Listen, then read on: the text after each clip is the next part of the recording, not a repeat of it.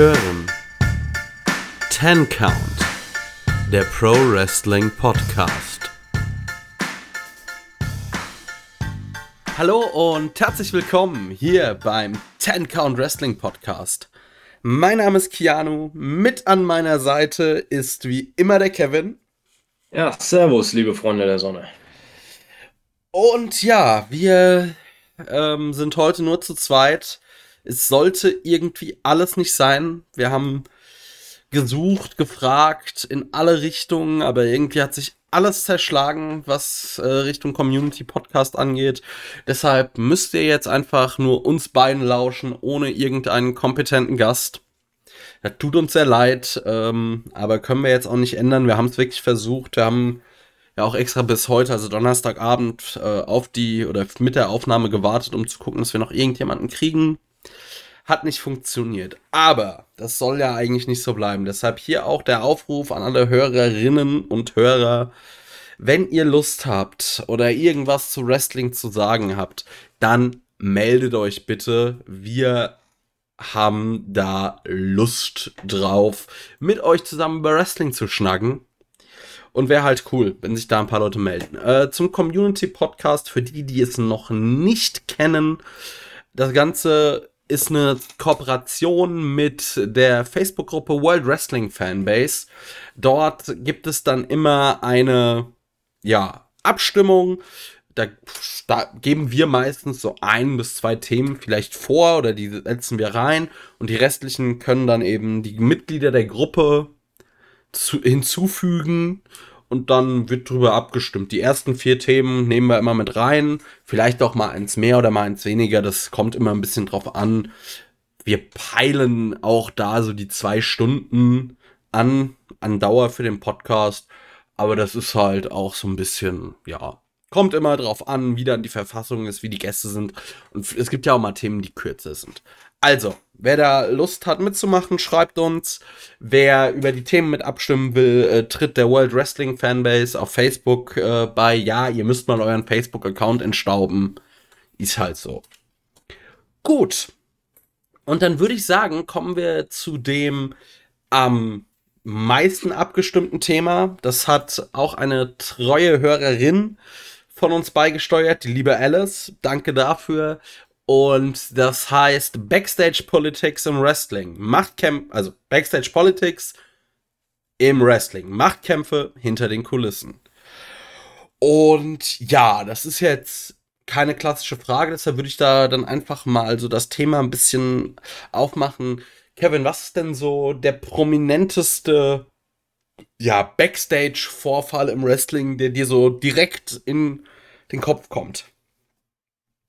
Ähm, wenn ich an Backstage Politics denke, dann muss ich sagen, mir fällt jetzt kein klarer Vorfall ein, der mir direkt in den, äh, in den Kopf kommt. Ich habe da zwar ein paar Sachen, ähm, von denen ich auch weiß in der Richtung, aber mir fallen vor allem ein paar Namen ein.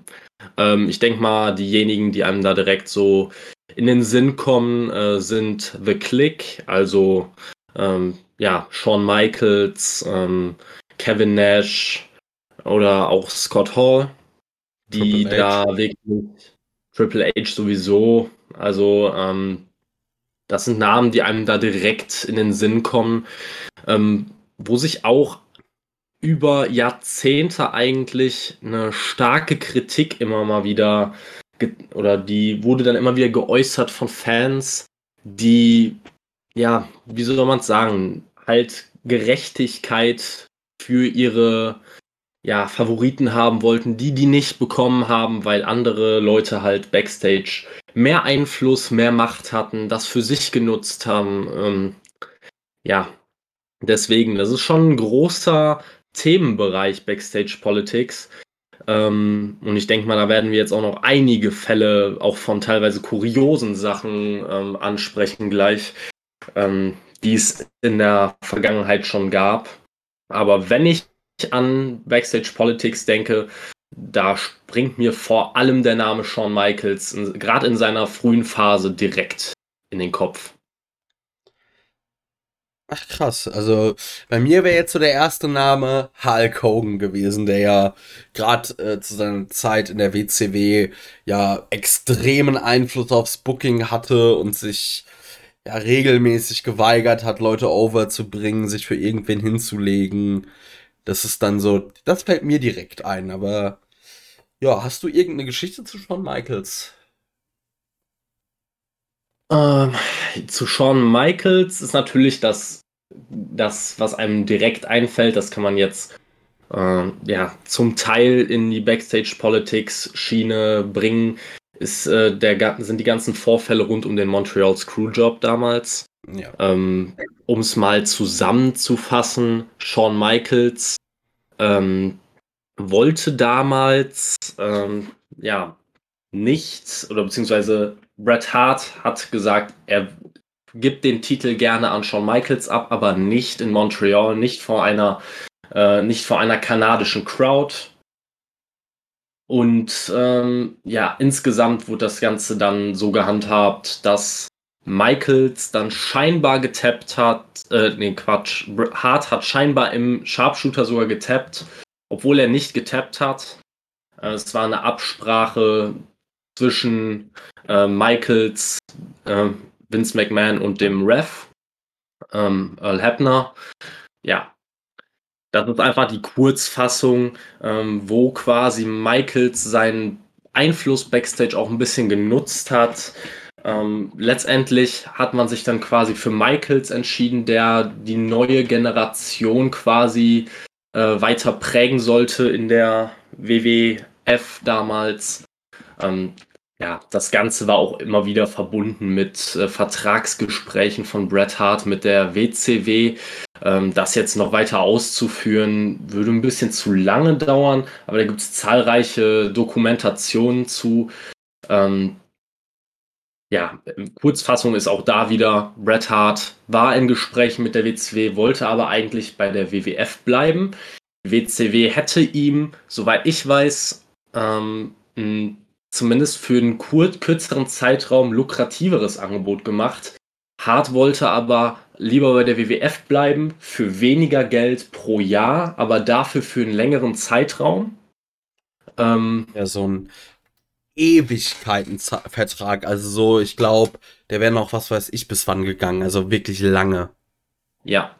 Also das, äh, da muss man auch sagen, da ging es nicht um drei, vier, fünf Jahre, wie wir es heutzutage kennen, also ich bin mir nicht sicher, ob der Deal, ich will jetzt keine Zahlen nennen, die nicht stimmen oder so, aber es waren, soweit ich weiß, auch über zehn Jahre und äh, vielleicht sogar an die 20 oder so. Ich kann es nicht genau sagen. Ich möchte jetzt auch keine Falschinformationen verbreiten. Aber ja, da gab es halt ein ewiges Hin und Her backstage, Machtkämpfe um Geld. Geld ist immer im Spiel eigentlich. Ähm, ja, das ist, wie gesagt, auch ein sehr prominentes Beispiel, aber es gibt noch zahlreiche weitere. Ja, also was mir sofort einfällt, ist die erst, nee, die zweite World Championship Regentschaft von CM Punk, also im Jahre 2009, ähm, wo man dann hört, dass äh, CM Punk ja, äh, ich sag mal, einen Streit mit dem, Undert mit dem Undertaker backstage hatte, weil der Undertaker der Meinung war, dass CM Punk als Champion in der Öffentlichkeit einen Anzug zu tragen hätte. Ich glaube, das hat der Taker nie gemacht. Aber ähm, nun ja, man muss vielleicht für alle, die das nicht wissen, der Undertaker war gerade in seiner aktiven Zeit, also als er noch Vollzeit-Wrestler war, der Chef im Lockerroom. Also er gerade, ich sag mal, nach den Monday Night Wars äh, war er, also er ist einer von Vince, also von den aktiven Wrestlern war einer, eher einer von Vinces äh, vertra engsten Vertrauten und auch, ich sag mal, der loyalste Mitarbeiter. Also er war schon so die, ja, die Autorität im Lockerroom. Und was man so hört, hat dann da gerade dieser Konflikt zwischen CM Punk und dem Undertaker dazu geführt, dass dann ja CM Punk seinen Titel in einem relativ eindeutigen Match an den Undertaker verloren hat. Ja, ähm, also man muss ja generell sagen, der das ist jetzt wieder ein gutes Beispiel eigentlich, aber man, es gibt noch viel kleinteiligere Beispiele. Auch ich glaube, der Undertaker war auch damals involviert. Ähm, ich glaube, es ging um The Mist, der im Locker Room, ich glaube, Hühnchen über der Sporttasche von Chris Benoit oder so gegessen hat und äh, das fanden die nicht so toll und der Undertaker hat ihn daraufhin aus dem Locker Room verbannt und er musste sich für einige Zeit auf dem Flur umziehen oder sowas in der Richtung. Also das sind so kleine Sachen, die eigentlich äh, jetzt keine große Nachwirkung mehr haben, sage ich mal. Aber gerade wenn es um Titel geht, wenn es um Card-Positionen geht, ist das natürlich nochmal ein ganz anderes Thema. Und da sind gerade, werden gerade einigen Leuten immer wieder Vorwürfe gemacht, dass sie ihre Macht auch ausnutzen. Ich, ich sage jetzt mal, beim Undertaker gab es diese Vorwürfe nie wirklich. Nee. Aber bei, bei beispielsweise Shawn Michaels, Hulk Hogan, Triple H oder ein sehr aktuelles Beispiel bei Cody Rhodes kommen diese, ähm, kommen diese Vorwürfe immer und immer wieder. Also da glaube ich auch, dass es ein generelles Problem einfach gibt, dass die Leute ein Problem damit haben, dass sie dass sie quasi schon wissen, dass das Ganze vorherbestimmt ist quasi. Also das Ganze ist predetermined, das Ganze ist schon im Skript festgelegt. Es ist genau festgelegt, wer gewinnt und die Leute wissen, irgendjemand hat es festgelegt. Ergo diejenigen, die eine hohe Position in der Company haben oder die selber Macht haben, werden da schon ihre Finger drin haben. Ob das dann wirklich am Ende so ist oder ob das irgendjemand anderes entschieden hat, können wir als Außenstehende überhaupt nicht beurteilen. Aber es wirkt auf uns immer so ein bisschen, als wäre es, ja, es hört sich doof an, aber ein bisschen Wettbewerbsverzerrung in einem geskripteten Sport. Ja. Ne? Ja. Also da gibt es ja auch zum Beispiel eine Geschichte, ähm, dass wohl gegenüber Taz die Vor... Also Taz, wir kennen ihn alle, äh, der hat auch mal gewrestelt, Anfang dieses Jahrtausends noch bei der WWE. Und da gab es wohl äh, einige, ja, Leute, die hinter den Kulissen behauptet hätten, äh, Tess würde sehr unsicher arbeiten. Und das hat wohl oder war wohl auch einer der Gründe, warum Tess relativ sukzessive in der WWE-Card nach unten gereicht wurde. Es sind natürlich, also man muss ja auch sagen, es sind ja alles Gerüchte, die wir hier auffahren. Also das, die wenigsten Sachen, jetzt vielleicht mal vom Montreal Screwjob abgesehen, ist so, bei vielen Sachen weißt du es nicht wirklich. Da behauptet das eine einzelne Person, aber so richtig bestätigen kann man es dann nicht. Ja, eben, das ist es halt. Wir müssen da in erster Linie, oder was heißt wir müssen, in erster Linie vertrauen wir aber da meistens auf Dirt Sheets, auf Journalisten wie Dave Meltzer, die seit Jahrzehnten im Business tätig sind, die natürlich sehr, sehr gute ähm, Informationen immer haben und die ja sehr glaubwürdige V-Männer, sage ich jetzt mal, haben. Ähm, allerdings muss man da immer auch ein bisschen vorsichtig sein, weil oft werden Gerüchte ge gezielt gestreut.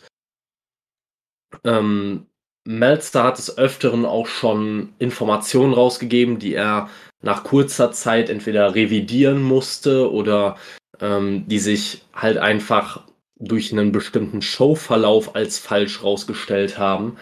Ähm, da werden immer mal wieder Falschinformationen gestreut und das wird am Ende me meistens nicht aufgeklärt. Deswegen bei äh, es gibt natürlich noch viele, viele andere Vorwürfe, beispielsweise auch ähm, Mr. Kennedy galt lange als der nächste große Name in der WWE. Ähm, es war eigentlich für viele schon klar, dass er früher oder später mal im Main Event landen wird.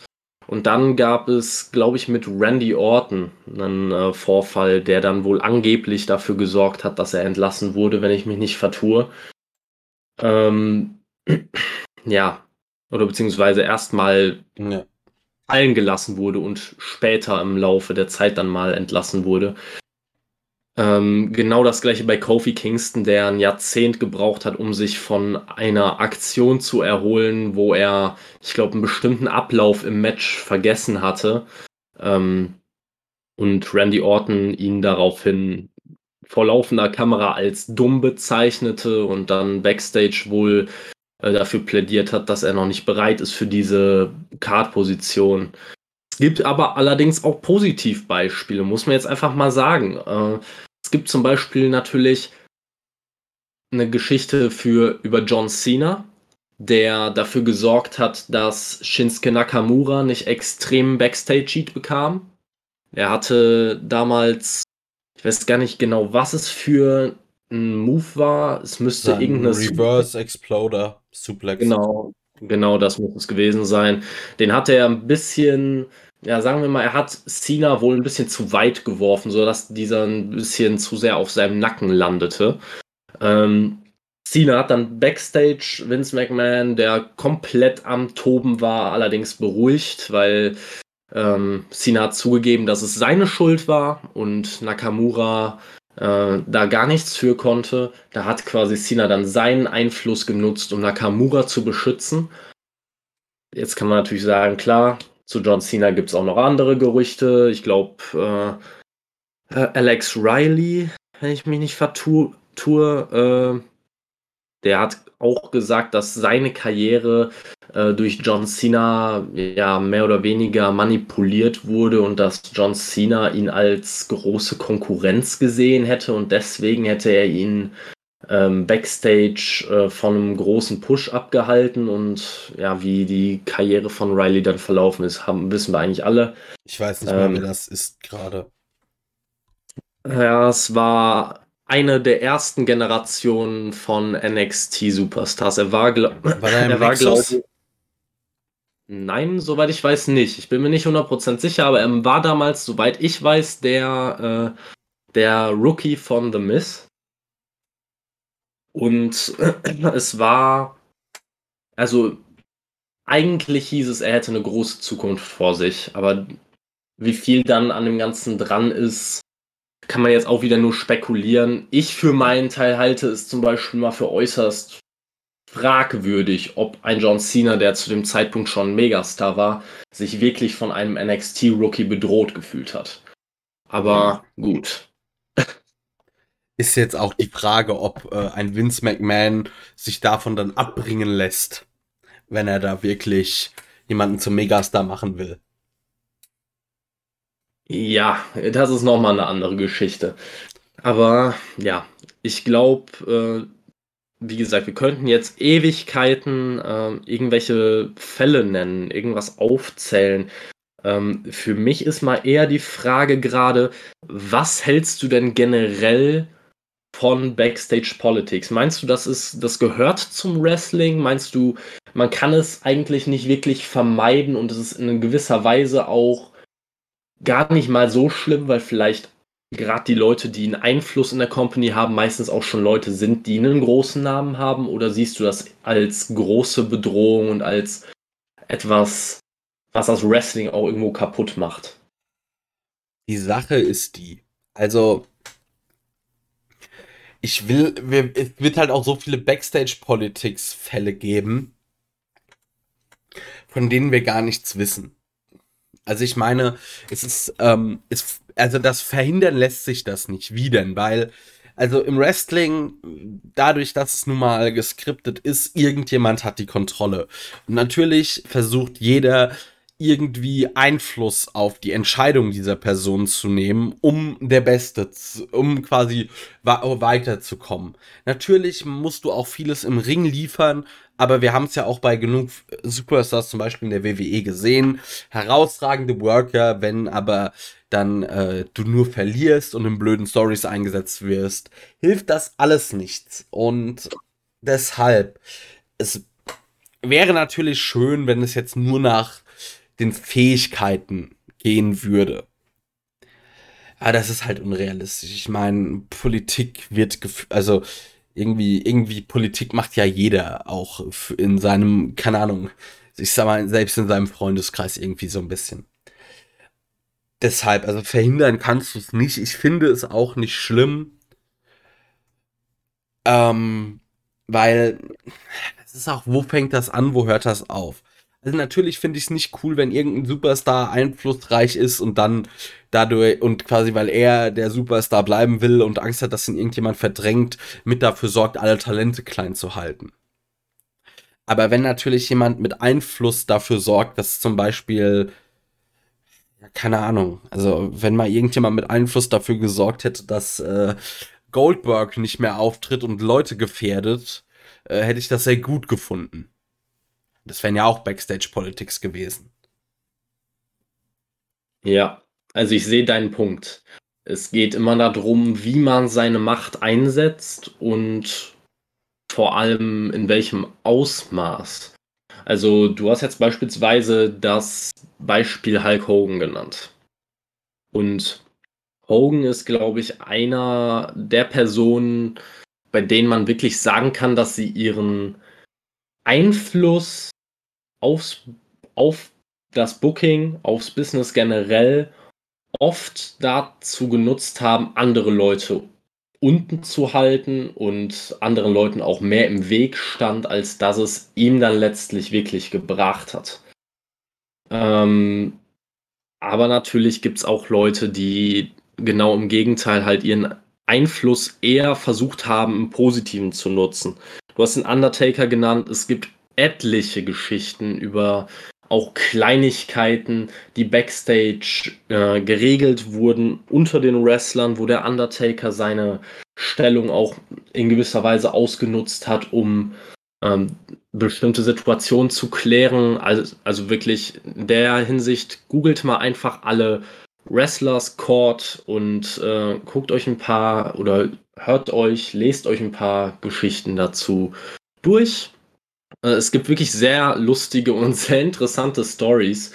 Ähm, man muss oder man kann da natürlich auch manchmal so ein bisschen die Vorgehensweise hinterfragen, aber da wurde dann meistens der Einfluss noch zum Best, zum Guten genutzt, auch wenn manche Abs Stories schon durchaus absurd sind.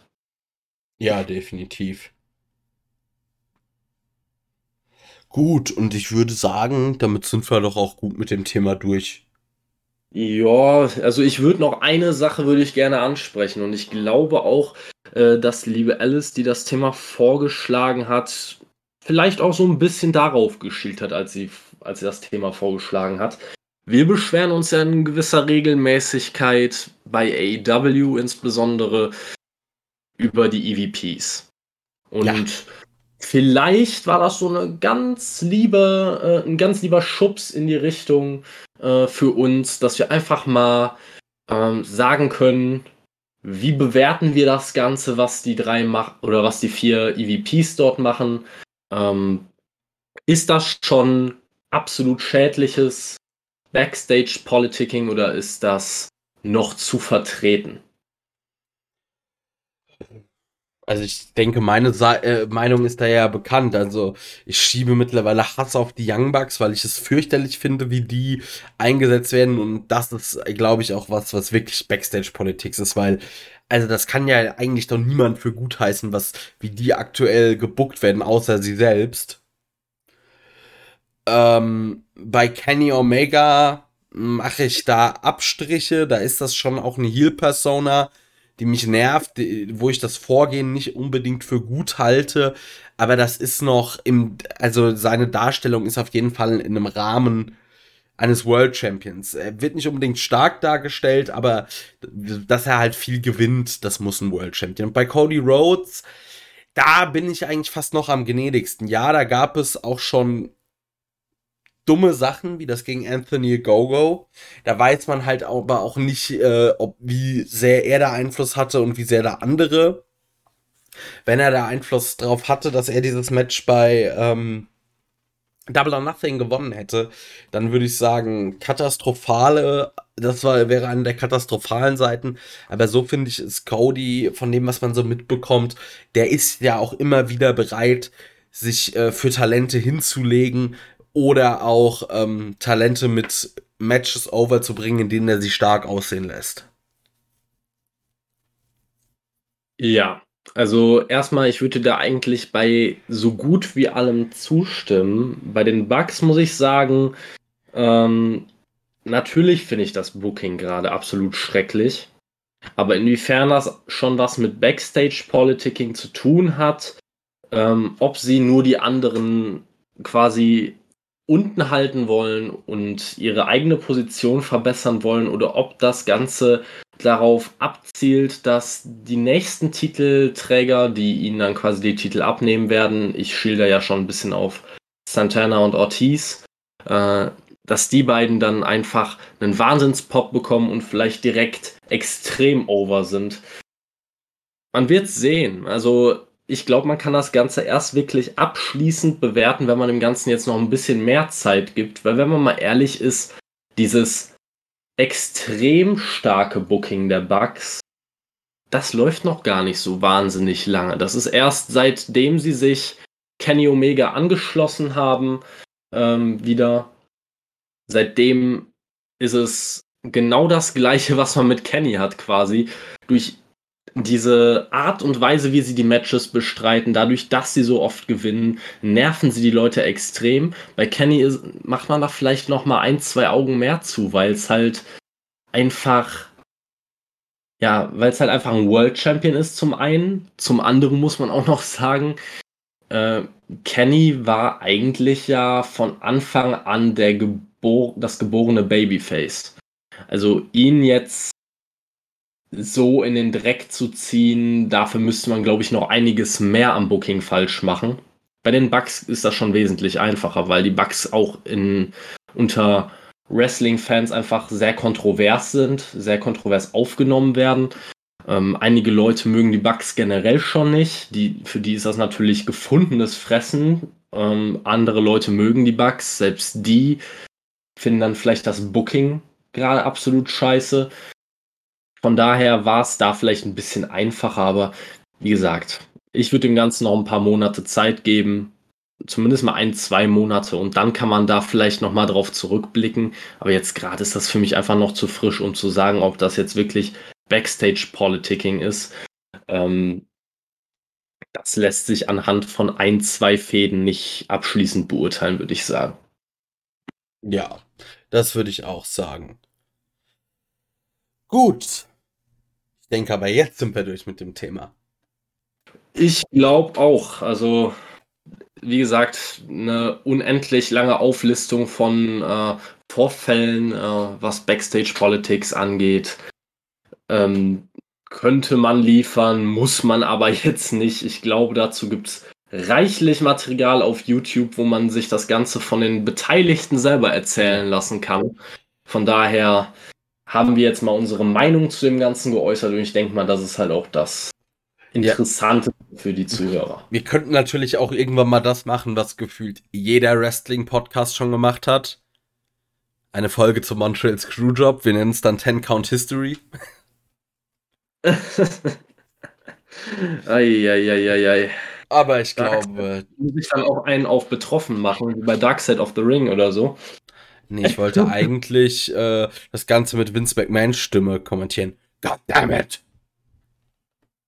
Jetzt hast du mir Angst gemacht. Naja, ähm. God damn it, Kevin! These, these guys, they're. No, no, no, no. You're fired!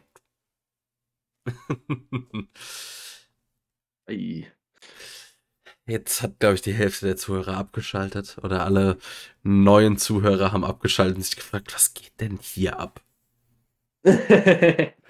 Gut. Ähm, das nächste Thema. Samoa Joe bei NXT. Wie geht es weiter? Es ist natürlich jetzt nicht hilfreich, dass keiner von uns beiden NXT guckt. Deshalb arbeiten wir jetzt nach dem Motto wenig Ahnung, viel Fantasy Booking. Würde ich sagen. Ja, das das ist mal unsere Vorgehensweise.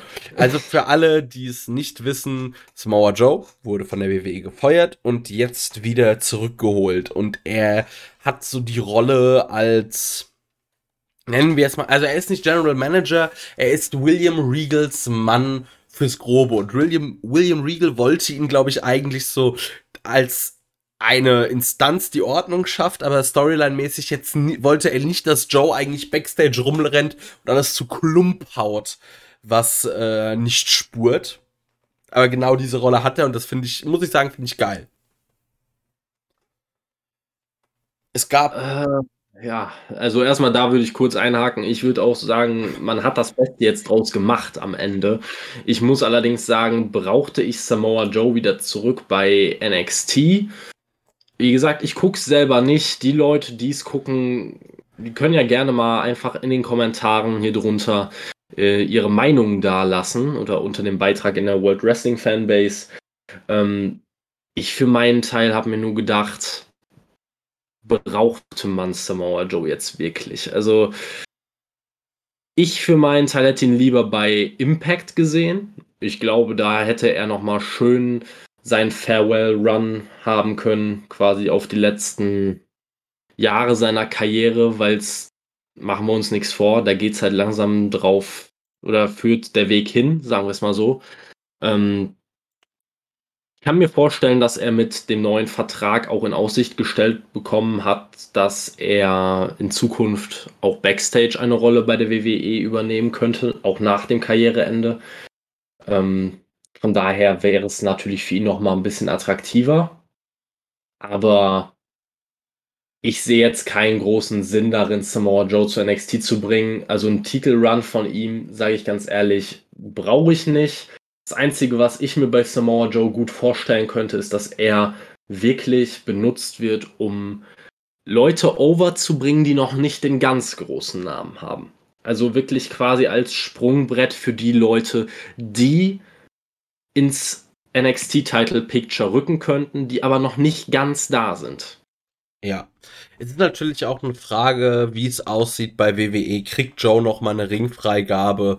Weil wenn dem der Fall ist, könnten da bei NXT schon noch mal ein paar geile Matches kommen. Also es gab ja jetzt zum Beispiel äh, mit, also Backstage eine Konfrontation, also Storyline Backstage, nicht Backstage Politics mäßig, äh, eine Konfrontation zwischen ihm und Adam Cole. Und wenn man sich das überlegt, das könnte schon ein richtig geiles Match werden, wenn die beiden dann einfach mal ich sag mal, bei irgendwie bei einem Takeover mal eine halbe Stunde Feuerwerk auf die Matte zaubern. Ja, da, das stelle ich gar nicht in Abrede. Also Samoa Joe, wenn er die Ringfreigabe bekommt, da sehe ich so viele Leute im NXT-Roster, mit denen er ein überragendes Match da auf die Matte zaubern könnte. Ähm, so viel Zeit hast du gar nicht. Also da, das ist nicht die Frage, die ich mir stelle. Ich stelle mir vielmehr die Frage, welche Rolle könnte er einnehmen? Und ich sehe ihn da eher in einer Rolle, es hört sich jetzt komisch an, wenn ich so sage, aber eher in der Rolle aller The Undertaker damals.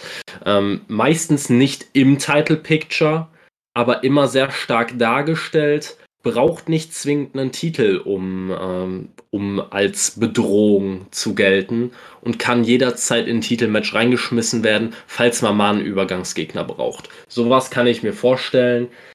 Ähm, beim Adam Cole, klar wäre das ein geiles Match gegen ihn, aber ich sehe da eher Leute, die noch nicht das ganz große, ich sag jetzt noch, noch nicht das ganz große NXT-Title-Material sind und so ein Adam Cole ist ja eher, eher schon ein bisschen darüber hinaus. Also bei dem warten ja auch einige Leute auf, auf den Main-Roster-Call-Up, den ich um alles in der Welt bitte vermeiden würde, aber ja. Ja, also ich muss sagen, ich hoffe einfach, dass wir von Samoa Joe irgendwie noch, äh, keine Ahnung, paar geile Matches sehen dürfen und das war's. Ich würde gern Samoa Joe gegen Walter sehen. Das wäre allerdings auch ein Match, was ich sehr, sehr gerne sehen würde. Da wäre es mir auch ehrlich gesagt, egal wo das Storyline technisch hinführen würde, das wäre auch so ein Match, das, das mir einfach bei einem One-Off einfach super gefallen das würde. Das könnte ich nur halt ohne Storyline machen. Lass dir einfach im Match ja. sich 20, 30 Minuten zu Klump hauen. 100 Prozent. Ähm, ich finde halt bei Samoa Joe ist jetzt das Ding, man muss sich ja fragen, kriegt er nochmal die Ringfreigabe, ja oder nein? Jetzt ist die Frage, wenn er sie bekommt, warum hat man ihn dann nicht direkt wieder im Main Roster eingesetzt? Vielleicht war das eine seiner Bedingungen, dass er zurück wollte. Und außerdem hat sich wohl Triple H, wir sind wieder bei Backstage Politics, äh, sehr stark dafür gemacht, dass man Samoa Joe zurücknimmt. Ja gut, äh, da hat er dann vielleicht mal bisschen mehr Durchblick gezeigt als viele andere. Aber ich weiß es nicht. Also ich, ich bin auch gespannt, was da passiert. Ich kann mir sehr gut vorstellen, dass Samoa Joe die Ringfreigabe nochmal bekommt. Ähm, und ich kann mir halt wirklich vorstellen, dass er dann hauptsächlich dazu benutzt wird, Leute overzubringen, die Stand jetzt noch nicht auf dem ganz oberen Level sind, sagen wir es mal so. Ja, das hoffe ich doch sehr. Ja, es gibt, also mit Samoa Joe, da gäbe es so viele Dream Matches. Ich hoffe einfach, man setzt ihn ordentlich ein. Ich weiß nicht, wie es dir geht. Für mich ist zu dem Thema jetzt irgendwie auch schon fast alles gesagt. So, ich bin da nicht tief genug drinne. Also man kann natürlich jetzt irgendwelche Szenarien spinnen. Ich meine, was weiß ich, ein Match zwischen AJ Styles und Samoa Joe würde ich auch gerne noch mal sehen. Die hatten wir schon, die gab es bei TNA oft und die haben eigentlich nie enttäuscht. Ja, das zum einen, man könnte jetzt halt eine ewige Liste von Fantasy Booking Dream Matches aufmachen. Es gibt so viele Leute bei NXT, die ich gerne gegen Samoa Joe sehen würde. Ähm, ein Match, auf das, bei dem ich mir zum Beispiel auch sehr gut vorstellen könnte, dass es gut funktioniert, wäre Samoa Joe gegen Kushida. Kann ich mir sehr geil vorstellen. Ähm, oder Samoa Joe gegen ähm, Timothy Thatcher kann ich mir sehr gut vorstellen. Also es gibt so viele Matches, die man, die man einfach raushauen könnte. Das, da ist, wenn man das ganze NXT-Roster durchgeht, ist da eine endlos Liste an Dream-Matches. Ähm, von daher wäre es jetzt gerade einfach ins Blaue geraten, ähm, zu sagen, da könnte es jetzt genau hingehen. Ähm, ich vermute eher, dass Samoa Joe ein bisschen vom Titel weggehalten wird um, um, um das, da jetzt einfach mal drauf zurückzukommen. Es wäre auch, glaube ich, das falsche Signal, wenn man ihm jetzt sofort einen Titel äh, oder sofort eine Titelchance geben würde. Von daher, ja, einfach abwarten. Es gibt eine Menge Möglichkeiten und ich bin mir sicher, da werden diejenigen, die NXT schauen, werden da auch eine Menge Spaß dran haben mit der Zeit. Ja, ah, wir haben noch ein Match, ein absolutes Dream-Match vergessen. Jetzt kommt's. Ja. Samoa Joe gegen Samoa Jörg. Oh Gott. ja gut, Samoa das, Jörg hat, äh, hat, ja leider äh, hat ja leider noch nicht bei, äh, bei NXT unterschrieben, von daher. Ja, er wird für eine Nacht eingeflogen. Ja gut, äh, der, der kämpft ja auch gegen, gegen eine Kiste Hansapilz, von daher. Ich hätte gesagt, der, kriegt, der fliegt mit, mit einem Container Hansapilz eingeflogen und dann gibt es ein 5000 Cans of Hansa-Pilz Deathmatch. Ja, das war es dann an dieser Stelle auch mal wieder komplett. Also, ja, ich glaube, wir lassen das Thema dann besser. Was denn? Ein paar Neonröhren noch dazu und ich bin glücklich. Wenn ich dir eine Sache glaube, dann das. Ich mag Neonröhren. Oh, bei der letzten äh, Game Changer, habe ich das letzte Woche schon erzählt, dass bei der letzten Game Changer Show die Polizei gedacht hat, dass das Deathmatch am Ende echt wäre? Ich bin mir nicht sicher. Also ich höre von dir quasi wöchentlich äh, Neues aus dem De Deathmatch-Sektor. Von daher. Ähm Auf jeden Fall, äh, brennende Türen sind echt ein cooles Gimmick für Matches. Ich hörte davon. Eieieiei. Machen wir doch direkt einen brennenden Samoa Joe. Dann haben wir doch direkt ein neues Highlight bei NXT. Nein, wir machen Samoa Joe gegen Samoa Jörg in einem Inferno-Match. In einem Exploding Hansa-Pilz Inferno-Match. Du Scheiße. Okay, ich glaube, wir können dann jetzt mal weitermachen. Gut. Die nächste Frage. Wer sind die größten Wrestling-Stars des letzten Jahrzehnts und heute? WWE, AEW, international. Uh. Ja, wollen wir das aufsplitten oder wie, wie wollen wir das handhaben? Ich würde jetzt einfach mal sagen, wir zählen mal ein paar Namen auf, weil es gibt halt Leute, die sind in diesem Jahrzehnt erst zu großen Stars geworden. Es sind aber auch Leute, die das äh, schon früher geworden sind, aber vielleicht auch erst wieder ins Wrestling zurückgekehrt sind. Also ich würde jetzt mal sagen, wir müssen nicht den Undertaker und Hulk Hogan nennen, auch wenn die immer noch mit die größten Stars sind. Aber in diesem, Jahr, also im, ich sag mal, im letzten Jahrzehnt bis äh, heute würde ich mal sagen, die größten, also einer der größten Namen, der auch noch mal, äh, ich sag mal, ja, erst in diesem Jahrzehnt im Wrestling dann, glaube ich, so den aller, also klar, den ganz großen, der ganz große Name wurde, weil er einfach außerhalb des Wrestlings auch sehr viel Prominenz sich angehäuft hat, ist äh, der gute Brock Lesnar. Ja, kann man, denke ich, so sagen. Die Prognose von damals, uh, The Next Big Thing, hat sich quasi dann im Nachhinein erfüllt.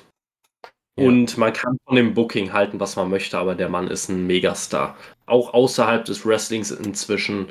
Ähm, von daher, Lesnar ist da zu nennen. Ähm, aber ich würde auch noch mal sagen, jemand, der für viele vielleicht auch schon ein bisschen selbstverständlich ist, aber eine seiner stärkeren oder stärksten Phasen hat sich auch durch die 2010er Jahre gezogen, das war John Cena. Ja. Das, das glaubt man äh, tatsächlich nicht, weil es einem jetzt teilweise so weit weg erscheint.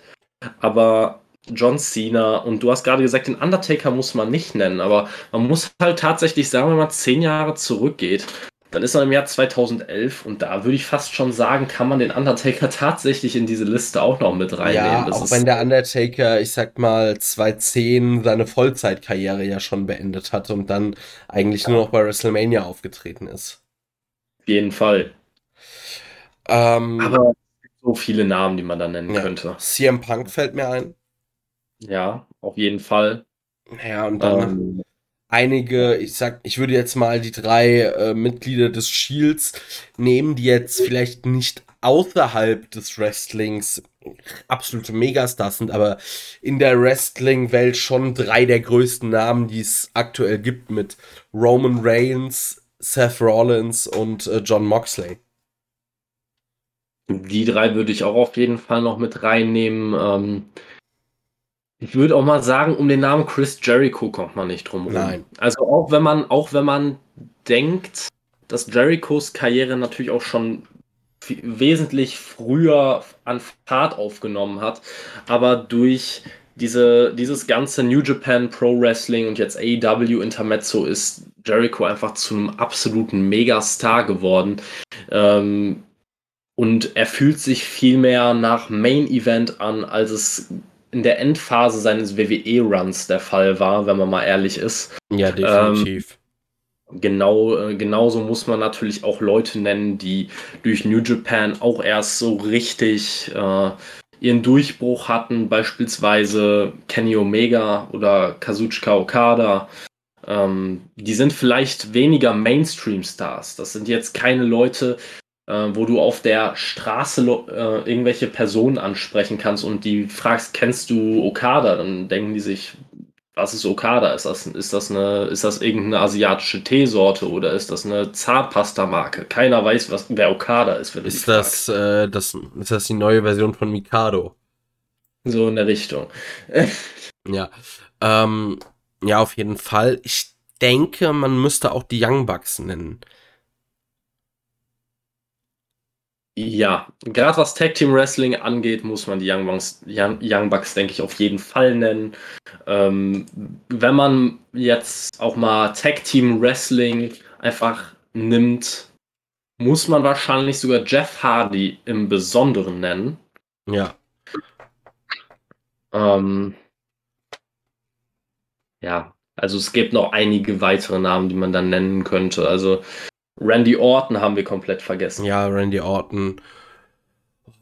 Edge. Gut, nee, der wird eigentlich, nee, der passt nicht so ganz. Ähm, ja, das ist. Ich überlege gerade, was mir noch so einfällt. Ähm, Cody. Ja, ich würde sogar, ich würde sagen, Cody würde ich nicht mal, nicht mal so extrem damit reinnehmen.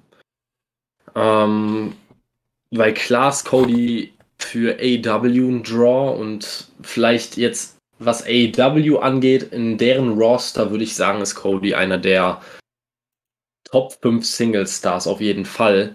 Aber ob er jetzt wirklich einer der größten Stars im Wrestling heutzutage ist oder jemals war, sei mal dahingestellt. Ähm, Nein, aber die größten Stars im Wrestling, wenn man mal ganz ehrlich ist, die sind auch nicht, also bis auf John Cena äh, sind die auch allesamt nicht aus diesem Jahrzehnt. Das sind, die sind aus anderen Zeiten, weil einfach man jetzt mal ganz ehrlich sein muss, dass Wrestling halt lange nicht mehr diesen Mainstream Impact oder Draw hat, den es mal hatte. Wrestling ist in den letzten Jahren schon eher noch eher mehr in die Nische gewandert als daraus hinausgekommen. Auf jeden Fall. Und ich finde es auch ein bisschen bezeichnend, dass gerade Leute, die auch noch zu diesen zu diesen Zeiten, wo Raw wirklich Wahnsinns Einschaltquoten hatte, also wenn wir jetzt einfach mal zehn Jahre zurückgehen, da hatte Raw Quoten, von denen würden die heute absolut träumen. Da, da würden die, da würden die für sterben für solche Quoten.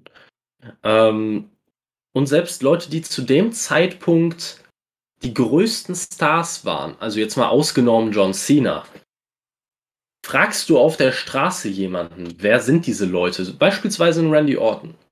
Selbst bei einem Randy Orton tippe ich in unserem Alter, dass wenn du zehn Leute fragst, vielleicht einer Randy Orton kennt. Vielleicht noch ein bisschen mehr, weil Randy Orton noch mal diese Bekanntheit hatte durch diese, ich sag mal, RKO oder Nowhere Meme-Geschichte. Ja, aber ich glaube tatsächlich, dass es nicht so viele sind, wie man denkt. Mhm. Also ein, einer aus zehn halte ich schon für absolut realistisch, ja. So wenige sind. Äh, mhm. Und das ist halt wirklich bezeichnend. Also gerade wenn man, wenn man zurückgeht und du sagst es, die großen Stars des Wrestlings, die sind nicht aus diesem Jahrzehnt. Den Undertaker haben wir mehr ein anderes Jahrzehnt auch äh, verortet, absolut zu Recht. Aber wenn du auf der Straße Leute fragst, weißt du, wer der Undertaker ist? Dann jeder. weiß jeder, wer der Undertaker ist. Ich kenne, ich, also wirklich, ich habe damals in meiner Grundschule, wir hatten ja diese, diese fancy Wrestling-Chips. Ich denke, einige, einige dürften sich aus ihrer Kindheit noch dran erinnern. Manche sammeln sie vielleicht auch heute noch, wer weiß. Ähm, aber selbst die Mädchen aus unserer Klasse, die vom Wrestling so weit entfernt waren, wie es nur ging. Also wir hatten wirklich Mädchen in der Klasse, die wirklich hauptsächlich wirklich diese Hannah Montana Crew waren und eher weniger äh, SmackDown geguckt haben oder Raw. Ähm, selbst die wussten, wer der Undertaker ist. Das kann man sich heute nicht mehr vorstellen. Wenn du heute Leute fragst, wer ist Drew McIntyre, dann guckt dich auf der Straße jeder an und sagt, äh, hä? Schottisch an. ja. Ja, das ist halt generell. Es könnte vielleicht auch sein, weil Wrestling in vielen Sachen ein bisschen vielleicht auch den Zeitgeist verloren hat. Also AEW ist da, denke ich, in manchen Sachen dabei, da auch äh, mit gewissen Gimmicks und so doch da wieder mehr drauf einzugehen. Aber gerade WWE würde ich sagen, hat in vielen Dingen schon einfach ein bisschen den Zeitgeist verloren. Mit manchen, also mit Gimmicks und ähnlichen Sachen. Ja, ich glaube, das lässt sich gar nicht abstreiten. Dass Nö, das sieht man ja auch an den Quoten. Ja, eben. Aber man muss auch sagen, einige, einige Gimmicks, die vielleicht den Zeitgeist auch getroffen haben. Also ich sage jetzt mal, wir haben im Punk genannt. Denkst du, dass viele Leute, die du jetzt fragen würdest, wer ist CM Punk? Denkst du, viele Leute würden das wirklich wissen? Also ich glaube es nicht. Ich meine, klar, der, der große Main-Event-Run von Punk war jetzt auch nicht unglaublich lang. Aber er war doch sehr nah am Zeitgeist für mich. Er hat da sehr gut reingepasst und für eine ganze Generation von vielleicht auch halt nur speziell von Wrestling-Fans, den Leuten aus, dem, aus der Seele gesprochen, und nicht so sehr der Jugend generell. Mehr einfach den Wrestling-Fans, die sehr stark auf diese Dirt Sheets fokussiert waren. Vielleicht war das auch so ein bisschen das Problem, bei einem CM Punk, dass er sich halt einfach zu sehr auf diese spezielle Wrestling-Audience, auf diese Nische fokussiert hat, ein Gimmick. Und das ist halt einfach den Leuten nicht in Erinnerung geblieben, außerhalb von Wrestling-Fans.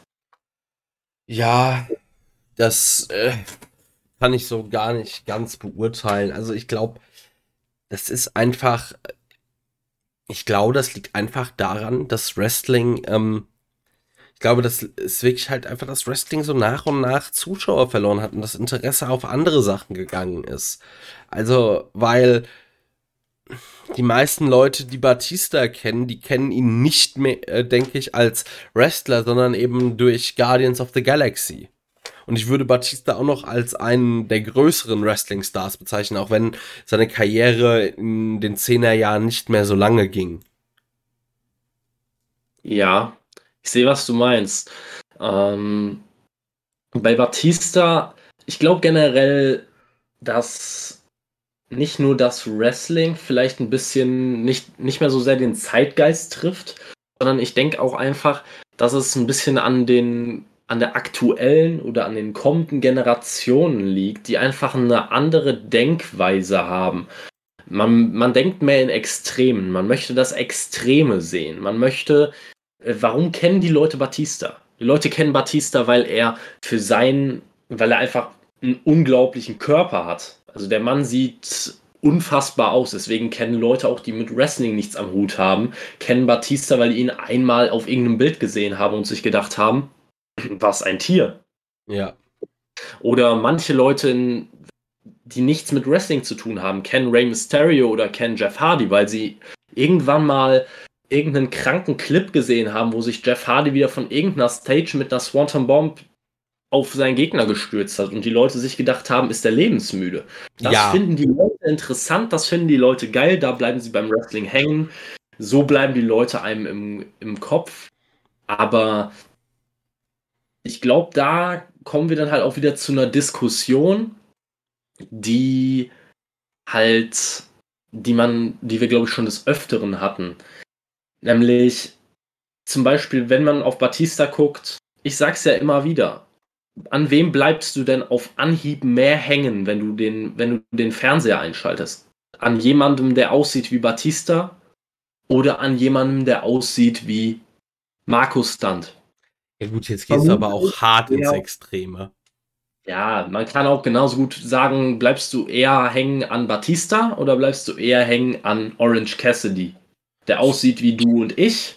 Ich der würde mag interessant sein für die Nischenfans, aber wenn du Batista siehst, das ist einfach nochmal Ne, ein, das ist ein Extrem, das zieht Leute an. Die Leute wollen, wollen Leute sehen, die, die larger than life sind, die, die du nicht irgendwo im Straßenbild triffst, die nicht aussehen wie der Kumpel um die Ecke, mit dem du gestern Abend ein Bier weggezogen hast. Das ist einfach so. Ja, natürlich. Also ich meine, Wrestling hat ja schon auch immer so ein bisschen dieses, ich sag mal, Freakshow äh, und die, ich sag mal, die Befriedigung äh, der Gier nach Gewalt und ähnlichem. Das äh, hat mehr oder weniger harte Ausmaße. Aber ja, ich glaube, wirklich, aber ein Problem des Wrestlings ist halt, dass Wrestling nicht so mit der Zeit gegangen ist, weil wenn du dir die Attitude Era anschaust, so, das hat damals wunderbar funktioniert, zum Beispiel. Und auch vielleicht die Ruthless Aggression Era, aber dann ist irgendwo der Punkt erreicht gewesen, wo man irgendwie, ja, den Zeitgeist oder man hat's verloren, weil ich sag mal, äh, Anfang oder irgendwann in den 90ern war Professional Wrestling noch größer als MMA, aber mittlerweile ist MMA weitaus größer als Professional Wrestling. Ja, das, das ist definitiv so. Ich, äh, wie gesagt, ich für meinen Teil, und ich glaube, die Meinung, die, da lässt sich drüber streiten und manche Leute werden mir da definitiv nicht zustimmen. Aber ich glaube halt einfach wirklich, dass dieser, dieser Trend hin zum Indie-Wrestling viele Mainstream-Zuschauer auch einfach abgeschreckt hat. Das also, glaube ich nicht. Das glaube ich tatsächlich doch, weil, wie gesagt, ich rede ja einfach nur mal mit Leuten, die nicht so im Wrestling drin sind, die nicht so Wrestling-Fans sind wie wir. Ich, mir ist das egal, ob ein Wrestler, auch wenn ich jetzt schon ein bisschen mehr drauf achte, mir ist es egal, ob ein Wrestler 200 Pfund wiegt oder 250 Pfund wiegt. Ich kann ihn trotzdem feiern. Aber wenn jemand das einfach im, Fernsehen sieht, was zieht denn die meisten Zuschauer an? Alleine beim Boxen beispielsweise zieht der Welt, äh, zieht der äh, Schwergewichts-Weltmeisterschaftskampf äh, die meisten Zuschauer an oder der vielleicht technisch bessere, schnellere äh, Mittelgewichtsboxkampf? Äh, Natürlich der Schwergewichtsboxkampf. Das ist schon immer so gewesen. Also der größte Star des Boxen, würde ich mal sagen, in den letzten Jahren äh, heißt Floyd Mayweather. Und der ist bei Gott kein Schwergewicht, Kevin. Also das lässt sich, glaube ich, sehr, sehr, sehr, sehr stark äh, darüber streiten, ob Mayweather der größte Star ist. Er hat am, mei am meisten Geld verdient, aber ob er der größte Star ist und die meisten Zuschauer angezogen hat, naja. Okay, anderer Name. Der größte, einer der größten Stars der UFC. Conor McGregor. Das ist klar. Und ich glaube nämlich, natürlich zieht ein ich sag mal, was weiß ich, Batista ist natürlich auf den ersten Blick eine mega Gestalt. Ja. Aber ich sag, wenn jetzt auf einmal ein Sammy Guevara eine 630 Centen zeigt oder solche Moves, das zieht halt auch die Leute. Also, ja, klar. Das würde ich so nicht, also da gibt's auf den ersten Blick ja, aber ich meine, guck dir einen Steve Austin und einen Rock an. Klar hatten die äh, einen ordentlichen Körperbau, aber die waren in dem Wrestling-Zirkus keine optischen Larger-than-Life-Charaktere. Die sind über ganz andere Sachen gekommen. Und das kann auch jemand, der nicht die Größe, der nicht äh, mindestens 300 Pfund wiegt. Ja, gut, aber tut mir leid, du hast jetzt gerade Steve Austin als Beispiel genannt, der äh, wiegt trotzdem seine, weiß ich nicht, 120, 130 Kilo. Also wenn du dem, wenn du jetzt sagst, dass der nicht larger than life ist. Naja, aber also, schau dir doch mal Steve Austin in der Attitude Era an. Da war der ja, ich meine, das ist natürlich für eine, für eine Live-Crowd, klar. Aber wenn du es am Fernsehen siehst, verlierst du ja auch total den Bezug. Da sehen ja manche Wrestler nicht äh, nach den Tieren aus, die sie eigentlich sind. Ja, ich weiß, ich weiß 100%, was du meinst, aber ähm, dieses in, ins Bezug set oder in Bezug setzen zueinander. Natürlich, wenn du einen Steve Austin in den Ring stellst, jetzt einfach mal irgendeinen Namen genannt mit einem Hulk Hogan, dann sieht er nicht aus, als wäre er ein Wahnsinnstier. Aber es ist noch immer ein Unterschied, ob du einen Steve Austin mit einem Hulk Hogan in den Ring stellst oder einen Steve Austin heutzutage mit einem Sammy Guevara oder sowas. Ja, aber das, das sieht man halt direkt. Und na, ich, ich sage ja auch gar nicht, dass diese Leute keine Berechtigung haben, dabei zu sein oder so ähnliches. Ich habe ja gerade auch als Beispiele Rey Mysterio oder Jeff Hardy genannt. Solche Leute wie Sammy Guevara oder ähnliche, die ziehen natürlich auch die Zuschauer an mit ihren waghalsigen Aktionen. Mir geht es mehr darum, um die Masse an Indie-Wrestlern, die durch ihren Körper alleine nichts hermachen und in der Masse einfach untergehen, weil sie nicht diese herausragenden In-Ring-Worker sind wie ein Sammy Guevara. Diese einfach 0815 In-Ring-Worker, die dazu darüber hinaus aber auch nicht viel anderes zu bieten haben. Naja, aber die schaffen es ja auch nicht im Mainstream. Ja, aber wie viele Leute davon sind im WWE Main Roster? Also jetzt mal im Ernst. Da sind so, es gibt so viele Leute, die jetzt nicht wahnsinnig durch ihren Körper herausstechen. Und die scheitern dann am Ende auch einfach ja. daran, dass die dann nicht ein AJ Styles sind, der, da, der das kompensieren kann, dadurch, dass er überragend ist im Ring. Aber gerade das WWE Main Roster ist schon immer noch Land of the Giants. Also. Ist so. Aber ich meine, dir das Roster an, du wirst genug Leute finden, die darauf passen. Ja, aber guck, also wenn du aber mal so eine normale Show SmackDown oder Raw guckst, also da ist Kevin Owens mit 1,80 ja schon gefühlt der Zwerg. Also, ich meine, wenn, gehen wir mal so durch das aktuelle Roster, da fallen mir, fällt mir ein Drew McIntyre ein, der groß dabei ist. Mir fällt ein Bobby Lashley ein, Roman Reigns. Das ist aktuell schon, da sind die, also, das ist ja jetzt nicht, äh, das sind ja jetzt nicht die Jungle Boys und Darby Allens äh, am Dominieren. Nein, das, das meine ich damit auch gar nicht. Ich meine damit einfach die Masse. Wenn du einschaltest und du siehst aber dann trotzdem Leute, ich gehe jetzt einfach mal das Roster durch. Ich wollte es gerade auch machen. Beispiel Montez Ford oder sowas. Jo, das ist irgendein Tag Team Wrestler. Ja, es ist irgendein Beispiel. Ich kann natürlich auch noch weiter durchgehen. Ähm, ich nehme jetzt einfach mal bei Raw beispielsweise einen Drew Gulak. Der hampelt auch in der Undercard rum. Also. Ja, natürlich, das sind alles Undercarder, aber das ist doch der Punkt. Ja, der, aber die hattest du doch auch in den 90ern. Ja, aber nicht in dem Ausmaß. Damals waren Leute wie ein Spike Dudley, das waren Ausnahmen. Du hattest trotzdem Jobber, aber die waren trotzdem 220, 230, 240 Pfund. Die mussten sich trotzdem für die Stars hinlegen, aber es ist doch was anderes. Na, bei den Jobbern hattest du doch gerade, also wenn ich mir anschaue, was so ein Razor Ramon jede Woche vorgesetzt bekommen hat, die waren, da war, wurde aber darauf geachtet, dass die selten dünn sind. Also wenn ich jetzt hier mal das Raw Roster durchgehe, okay, AJ Styles, fair. Aber dann Angel Gaza ist jetzt gut. Bobby Lashley, Bray Wyatt, Damian Priest, Drew McIntyre. Du hast Alexander übersprungen. Ja, du hast natürlich auch ein paar dünner, aber die hattest du auch, die hattest du immer dabei. Aber wenn ich mir die Masse anschaue, ist hier, also wenn ich hier weitergehe, Eric von den Viking Raiders, Elias, gut, Grand Metalik, Umberto Carrillo, Ivar kommt dann wieder, Jackson Riker, Jinder Mahal, äh, Jeff Hardy, naja, gut, John Morrison, Keith Lee, Mace, ähm, Manzor, dann, okay, Mustafa Ali, nein. Omos. So, gleiche. ja, A-Truth, Randy Orton. Dann hast ja, du hast Ricochet und Reddick Moss, keine Ahnung. Dann hast du aber wieder Riddle. Er ist jetzt zum Geier, ist Shanky, keine Ahnung.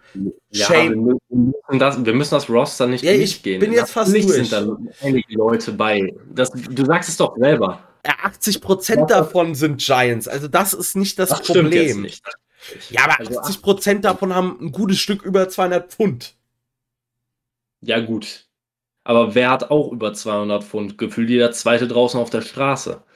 Die das ist es halt. Aber die sehen allesamt nicht aus wie Leute von der Straße. Also bitte. Die ich gerade vorgelesen habe. Ja, es gibt aber einige dabei, die das tun. Und das ist halt einfach, ich sage ja nicht, dass es das der einzige Grund ist, aber es trägt halt einfach dazu bei. Das, da, ja, ich, da widerspreche ich dir. Ja, gut. Da kannst du auch keine widersprechen, aber ich bin mir da durchaus sicher, dass wenn du jemanden hast, der Maße aller John Cena hat, dass der eher Leute anzieht als jemand, der Maße aller Mansur hat. Auch wenn das jetzt ein, einfach mal ein Extrembeispiel ist und das jemand ist, der natürlich nicht in diesen Kartregionen ist. Ja. Aber dann, also ich glaube. Mainstream-Zuschauer. Ich meine nicht die Hardcore-Wrestling-Zuschauer. Nein, ja, aber das werden genauso feiern. Das glaube ich halt nicht, weil also dazu nehme ich dann halt Rey Mysterio und Jeff Hardy, die zu einer der letzten Riege ziemlich großer Wrestling-Stars gehört haben, die das überhaupt nicht beigesteuert haben. Du brauchst was, was dich einzigartig macht. Da gebe ich dir zu und das braucht auch das Wrestling. Aber ich glaube, wir sind über den Punkt hinaus mit nur Optik. Ich rede ja nicht nur von Optik, ja, aber ich sage. Gerade redest du nur von Optik, also bitte. Es ist ein Punkt, habe ich noch. Ich habe es jetzt schon mehrfach gesagt. Es ist ja. ein Punkt, für mich auch ein wichtiger Punkt im Wrestling. Es ist nicht der einzige. Wir haben ja auch gerade eben schon zu Genüge darüber gesprochen, dass die WWE durchaus auch selber dran schuld ist, weil man den Zeitgeist einfach verpasst hat. Ja. Gut. Höre ich mich jetzt bei dir doppelt? Ne, gibt wieder. Ähm, letztes Thema schon. Heute sind wir mal fix. Man merkt, dass wir halt nur zu zweit sind. Wer soll neuer Mr. und Mrs. Money in the Bank werden? Ist der Koffer noch ein Booster für die Karriere? Ich würde erstmal sagen, Mr. und Mrs. Money in the Bank Kevin, willst du anfangen? Soll ich anfangen, sie zu nennen? Äh, fang du besser erstmal an. Also, Mr. Money in the Bank, wer es werden soll. Das ist natürlich jetzt ganz großes Wunschdenken und es wird nicht passieren. Ich möchte, dass Walter sich diesen Koffer holt und dann den Titel von mir aus am selben Abend sich noch holt und dann den aller Ewigkeiten Rekord von Bruno San Martino ausradiert. Wird so nicht passieren. Äh, von denen, die bisher da drin sind, von den dreien, es, ich vermute, Drew McIntyre wird sich qualifizieren und ich hoffe auch, dass Drew McIntyre sich das Ding holt, weil aktuell ist es nicht so, dass der Star, äh, dass Stars den Koffer brauchen, sondern dass der Koffer mal wieder einen Star braucht. Ja, würde ich dir zustimmen. Ähm, bei den Männern würde ich persönlich von den Leuten, die also er ist noch, glaube ich, noch nicht offiziell bestätigt, aber er könnte noch den Spot kriegen. Deswegen, ich würde da mit AJ Styles gehen. Ja, weil, weil es eigentlich ein Safe Bet ist. Der Koffer braucht, wie du gesagt hast, schon mal wieder jemanden, der einfach in der Lage ist, ihn auch over zu bringen. Weil in letzter Zeit einfach viele Leute diesen Koffer bekommen haben, bei denen das nicht der Fall war. Otis jetzt als Extrembeispiel mal wieder. Ähm, ja, ebenfalls. Na, von daher wird es mal wieder Zeit für einen erfolgreichen Cash-In. Es wird mal wieder Zeit für jemanden, der den Ko Koffer overbringen kann. McIntyre wäre jemand, dem man den Koffer gut geben könnte. Aber beim AJ Styles bin ich auch 100% dabei. Der könnte das genauso. Ähm, ich glaube halt von denen, die bislang ja schon announced sind, Ricochet, John Morrison und Riddle, also ich glaube nicht, dass es einer von den dreien wird. Und nee. falls es einer wird, dann tippe ich leider wieder sehr stark auf einen, ja, Fail beim Cash-In. Denke ich auch. Bei den Frauen habe ich keine Ahnung, wer schon gemeldet ist oder wer sich qualifiziert oder nicht. Aber da wünsche ich mir, weil ich immer noch die Hoffnung habe, dass sie irgendwie doch mal bitte den Run kriegt, den sie verdient, jetzt äh, längere Ten-Count-Hörer wissen genau, welcher Name jetzt fällt und das ist Shayna Baszler. Ja, Shayna Baszler wäre auf jeden Fall eine gute Wahl. Würde ich auf jeden Fall sagen. Ähm, ich würde nicht mit jemandem von denjenigen gehen, die bis jetzt announced sind, weil bis jetzt sind Asuka, Naomi, Alexa Bliss und Nikki Cross sind schon angekündigt. Oh ähm, ich würde einfach mal mit, äh, mit Bailey gehen. Weil ich einfach glaube, dass Bailey so ein Money in the Bank Koffer gut stehen könnte, dass sie ähm, mit dem Koffer einiges anstellen könnte und im Idealfall dann auch erfolgreich eincasht. Ähm, so ein großer Titelrun könnte ihr noch mal gut tun. Ja. Ja, ich muss sagen, ich hoffe, dass bei Bailey demnächst mal wieder ein Face Run kam. Also sie hat damals den Heel Turn definitiv gebraucht und diese Heel Rolle auch gut verkörpert, aber ich finde Bailey als Face, das ich glaube auch irgendwie diese Company bräuchte mal wieder so ein Face wie Bailey, weil aktuell Weiß ich nicht. Ja, du hast Bianca Belair, die ist aber ein ganz anderer Typ Face. Aber mal so wirklich so ein Fanliebling, das wäre schon mal wieder gut. Ja, das auf jeden Fall. Und ich muss auch sagen, ich habe nie verstanden oder ich habe ich habe nie so 100% verstanden, warum man Bailey Heel geturnt hat. Man hat es am Ende gemacht, weil man den Face-Charakter versaut hat. Ich meine, insofern kann man es schon verstehen, aber warum oder wie man es geschafft hat, diesen Charakter komplett zu verbucken, der bei den Fans extrem over war. Ja. Also für mich auch unverständlich und im Idealfall wäre es natürlich wirklich so, dass sie irgendwann nochmal ihren Face-Title-Run bekommt. Ähm, aber ich kann auch sehr gut damit leben, wenn sie jetzt einfach mal wieder einen Heel-Title-Run bekommt. Da würden sich auch so viele mögliche Storylines danach von alleine schreiben. Von daher, ja, mhm. man wird sehen, was passiert, aber ich würde mit Bailey gehen. Ja. Ich finde, ich würde halt mal damit gehen, dass man den Koffer eigentlich, also mal Leuten, also bei den Frauen würde ich sagen, hat, geht, hat das auch noch Potenzial, dass man den Koffer Leuten gibt, die man so als, ja, zukünftige Champs ansieht. Und ich weiß nicht, für mich ist halt Shayna Baszler einfach so, so viel mehr Champion-Material kann man halt meiner Meinung nach eigentlich nicht auf der Stirn geschrieben haben. Ja, gut. Du bist natürlich jetzt ein extremer Shayna Baszler-Fan, deswegen äh, ich mag sie auch. Ich denke auch, sie könnte eine, einen, gut, einen guten Champion abgeben. Auf jeden Fall. Ähm, also, weil da müsste ja auch so dein ganzes, ich sag mal, dein Kriterium Optik äh, ja komplett zum Beispiel abgedeckt sein. Ja, also wie gesagt, mir geht es nicht nur um Optik, nein, nein. aber sie erfüllt, andere, sie erfüllt ja auch andere Kriterien noch dabei. Also für mich hat sie alles, was ein Champion haben muss, definitiv. Ich hätte nicht, ich würde auch, ich bin auch ehrlich, ich hätte am Anfang bei Shayna Baszler bei NXT hätte ich nicht gedacht, dass ich das mal sagen würde.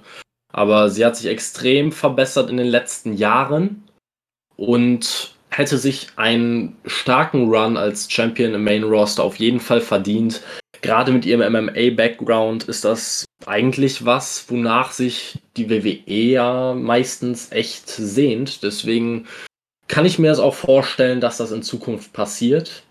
Ist nur die Frage, ob es schon mit dem Money in the Bank Koffer passiert oder halt erst, weiß ich nicht, in ein paar Monaten oder in ein paar Jahren. Oder niemals, weil man darf nicht vergessen, die Frau ist 41.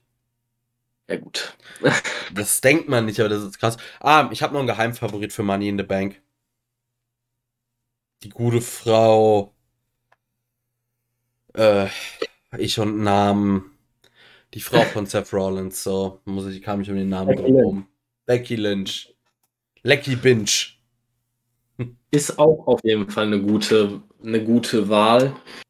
Ähm, ich glaube halt nur, dass jemand wie Becky Lynch den Koffer nicht braucht. Ähm, deswegen würde ich ihr den Koffer nicht geben. Einfach aus diesem Grund. Sie könnte sich auf die Schnelle durch ein, zwei Siege gegen hoch, äh, ja, hochrangige Gegnerinnen äh, schnell eine, einen Title Shot verdienen. Da brauche ich jetzt ehrlich gesagt ähm, nicht unbedingt einen Money in the Bank Sieg bei ihr. Du hast das ähm, aber, aber vergessen. Ja. Es ist WWE. Das war jetzt auch nichts, was ich mir wünsche, sondern einfach nur ein Tipp. ja, gut, ja, gut. Ähm, ja, ja. Ähm, aber auch eine gute Frage, die noch dazugestellt wurde, ist ja, ist der Koffer noch ein Booster für die Karriere? Nein. Wie würdest du das denn sehen? Nein. Nein. Nein, okay. Da sind ich, wir uns auch einig. Ja, guck dir das, guck dir das Elend doch mal an. Also, äh, die letzten Koffer, also wenn ich mir überlege, Otis, was hat dem der Koffer denn gebracht? Nix. Er wurde aus seinem Tech-Team gerissen, sein Tech-Team-Partner ist gefeuert und jetzt ist er in einem anderen irrelevanten Tech-Team. Weil Vince McMahon mal kurz eine fixe Idee hatte. The Mist, dem hat das, dass er den Koffer danach hatte, auch nichts gebracht. Das war einfach nur ein unwürdiges Spiel um diesen Koffer eigentlich hat der Koffer da das erste Mal richtig verloren, als er die ersten Male nicht erfolgreich eingecasht wurde. Und das ist halt leider Gottes immer wieder passiert und zu oft. Das sind, das sind Leute wie Damien Sandow, äh, der das vergeigt hat. Dann fällt mir ähm, Baron Corbin ein. Weißt du, du musst dir halt Gedanken machen, wer gewinnt das Ding. Ich muss sagen, vielleicht eigentlich hat es mit Money in the Bank fast angefangen. Ich finde, das war ein ideales Teil für WrestleMania. Dieses Money in the Bank Leiter Match. Ab da eine, ein Jahr Möglichkeit einzucashen. Du hast dir quasi immer noch die Möglichkeit irgendeiner Main, eines Mania-Eingriffs äh, gesichert. Ich weiß nicht, ich halte halt auch von diesen Gimmick-Pay-Per-Views bei WWE einfach nichts. Ja, ich mag Gimmick-Pay-Per-Views auch nicht immer, aber für mich macht das jetzt erstmal keinen großen Unterschied, ob das Ganze bei WrestleMania stattfindet oder bei einem extra Pay-Per-View. Für mich ist eher, ähm, ich würde würd die Frage nicht mit grundsätzlich mit Nein beantworten. Ich würde die Frage eher so beantworten, es ist ein möglicher Booster für die Karriere, wenn man den Koffer dem Richtigen gibt, zum richtigen Zeitpunkt und danach einen konsequenten Plan abarbeitet. Das Gefühl hatte man in den letzten Jahren nicht. Nein. Also du hast es jetzt beispielsweise mit The Miss gesagt. Der ganze Plan dahinter war eigentlich nicht ihn over zu kriegen, sondern am Ende hat sich Bobby Lashley so den Titel gekrallt. Ähm, bei Otis war es ja eigentlich ein Rohrkrepierer vorm Herrn. Also der, der hätte den, den Koffer nie kriegen dürfen. Und man muss eigentlich sagen, der Money in the Bank Koffer hat mit dem richtigen Booking ein Riesenpotenzial und das hat er auch nicht verloren. Das Problem ist einfach nur, dass er diesen Ruf inzwischen nicht mehr hat. Aufgrund der Tatsache, dass man es die letzten Male einfach so dermaßen versaut hat, wenn man mal ehrlich ist. Ja, also. Ich würde da auch halt wirklich sagen, der Money in the Bank Koffer ist halt nicht mehr wert als einfach so irgendeine fixe Push-Idee. Früher, ja, Opa erzählt vom Krieg, ich weiß, war das Ding halt eigentlich ein garantierter World Champion Titel. Ja. Das, ich finde auch, so hätte man es weiter in Hand haben müssen. Diese, diese Fail-Cash-Ins, die sollten eigentlich eine Seltenheit bleiben und die sollten, die sollten nicht wer weiß wie häufig stattfinden. Und auch, dass das Ganze noch in eine Storyline eingebaut wird, wie bei The Miss. Also. Ja. Kann man machen, muss man aber nicht. Ich an, ich an deren Stelle wäre eher mit dem klassischen Weg gegangen. Ähm, dass man einen vernünftigen Contender sich ausgesucht hätte und dem dann am Ende auch den Titel einfach gegeben hätte. Aber naja, leider, wie so viele Sachen bei der WWE in den letzten Jahren, eine, alles sehr fragwürdige Booking-Entscheidungen. Ja. Gut. Ja. Also ich würde ja mal sagen an der Stelle, wir sind jetzt mit den vier Themen sehr, sehr schnell durchgekommen. Ähm, ich weiß jetzt nicht, ob du noch Lust hast, das letzte Thema einfach noch mit reinzunehmen. Ich muss sagen, ich, äh, da ich morgen recht früh raus muss, würde ich sagen, nehmen wir uns das Thema vor und gucken halt, dass wir jetzt nicht komplett eskalieren. Das, wenn ich das richtig im Kopf habe, war das Flip-Flop Wrestling oder Riesencatch, ne? Das ist richtig, ja. Gut, also zum, was uns lieber ist. Ich muss sagen, mhm. im, im Zweifel würde ich, also es kommt natürlich immer drauf an, aber wenn man jetzt so die beiden Mega-Stereotype nimmt, schaue ich mir lieber irgendein Match von äh, zwei Indie-Highflyern an, die einfach nur sinnlos Shooting Star Presses raushauen, als dass ich mir ein, ja, was weiß ich, den Great Kali gegen, ja, gegen Omos anschaue.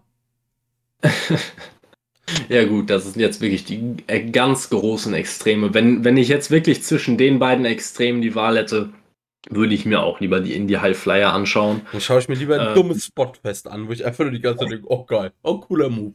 Er ja, gibt zwar keinen Sinn, aber cool. Oh, Kickoff by One. Ja. Naja. No. Ja, Ach, schon.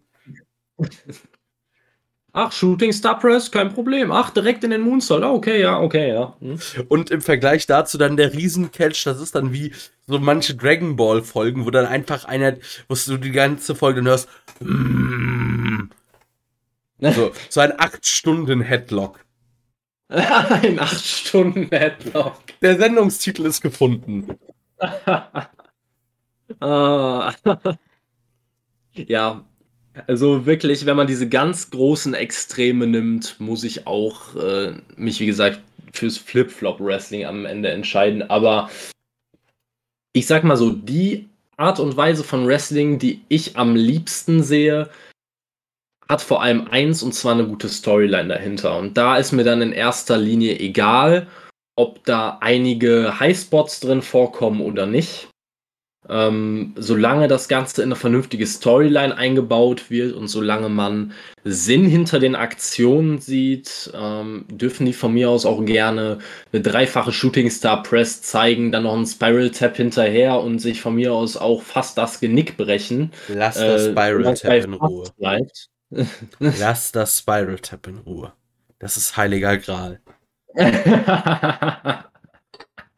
nee, aber wirklich, äh, das ist mir eigentlich grundsätzlich egal, wie flippy das Ganze wird und wie voll mit Spots das ist. Hauptsache, es hat noch einen Sinn. Hauptsache, eine Match-Storyline ist zu erkennen und ähm, es ist nicht voll mit No-Selling. Ähm, dann kann ich damit gut leben.